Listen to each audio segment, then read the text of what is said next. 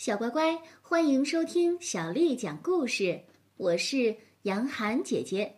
今天杨涵姐姐继续为你讲的是《无敌钥匙奶奶》系列故事的第五册《钥匙奶奶去美国》。作者是来自日本的手岛优介、冈本萨子，是由郑征京为我们翻译的。我们要感谢人民东方出版传媒东方出版社的叔叔阿姨为我们出版了这本书。第二集，冲突再起。今天又和威鲁闹不愉快了。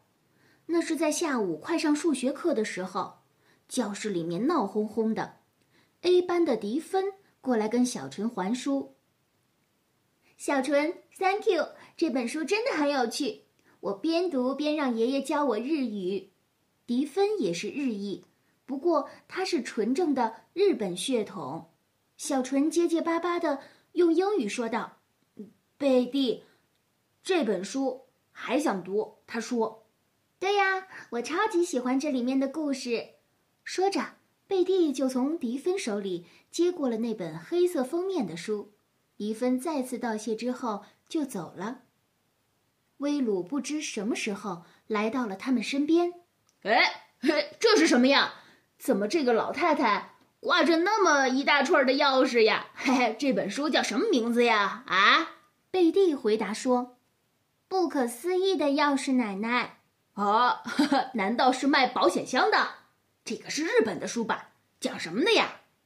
小纯的心扑通扑通的乱跳着。他不知道该怎么用英语跟他解释，因此十分为难。不过幸好有贝蒂。爸爸妈妈要出去工作，自己带钥匙回家的小朋友把钥匙弄丢了，回不了家。这个时候，钥匙奶奶就会现身帮助他们。钥匙奶奶会魔法，非常善良。就这样啊，听起来实在是太无聊了。听了威鲁的话。小纯很气愤，他拼命回想着自己知道的英语单词，用好像打了结的舌头断断续续的反驳道：“妈妈不在，小朋友很可怜，很可怜。”心钥匙奶奶温柔的安慰：“哼，说的什么呀，鼻涕虫！”威鲁努起厚厚的嘴唇，不屑地说。所以啊，我不喜欢日本的小孩子嘛。日本的小孩子就像一只跟在母鸡后面的小鸡一样，没有一点能力。在学校里就只知道装好学生，大家都像一个模子里刻出来的一样，乖巧听话，会读书。回到家就妈妈妈妈的叫个不停，简直就像是玩偶一样，就知道撒娇。我也是自己带钥匙回家的孩子呀。可是我才不可怜呢，钥匙丢了我就自己想办法，才不需要什么一味宠孩子的钥匙奶奶呢。小纯，你有什么想说的吗？想说的话一箩筐，可是被他如此羞辱，小纯觉得整个身子都在颤抖，脑海里除了歇斯底里的呐喊 “no no” 之外，再也想不出别的英语单词了。这时，威鲁还是一脸坏笑的继续说道：“哼哼，魔法，听上去倒是蛮酷的，不过那只能是在做梦吧？做梦可不管用哦，还是魔术好。我们家公寓里面就住着一个魔术师，叫破雷。虽然他还没有在大的舞台上演出过，不过我很喜欢他。不知什么时候，加略特小姐。”已经进教室来发复印好的讲义了，不过大家都还像是午休时一样吵吵嚷嚷的。加略特老师那蓝色的大眼睛滴溜一转，似乎明白了小纯的处境，大声说：“维鲁，回座位坐好，还有小纯、贝蒂，大家都回座位了。”贝蒂悄悄地跟小纯说：“威鲁就是那样的人，你别介意。”小纯回到座位上，看着讲义，上面很容易的乘法题，不过他却完全没有心思去做。再一瞅威鲁，他倒好，把讲义揉成一团儿，一门心思只管跟旁边的女孩子玛丽琳说话。放学之后，天气更加恶劣了，雨转雨夹雪，大家纷纷跳上了校车。学校的大门，达切克先生正撑着伞和大家道别呢。他总是要目送校车一辆一辆的经过自己的身边离去。他是这所学校的校长，非常和蔼可亲，是个胖胖的，看上去就像一个勤杂工一样的老爷爷。达切克先生再见！孩子们经过他身边的时候，纷纷的打招呼。达切克先生，你说要是能下雪该多好啊！这么说的正是威鲁。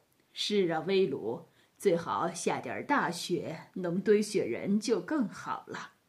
达切克先生笑着回应着：“西雅图根本就不可能下那么大的雪，所以达切克先生不过是跟他开玩笑罢了。”不过，达切克先生怎么会知道他的名字呢？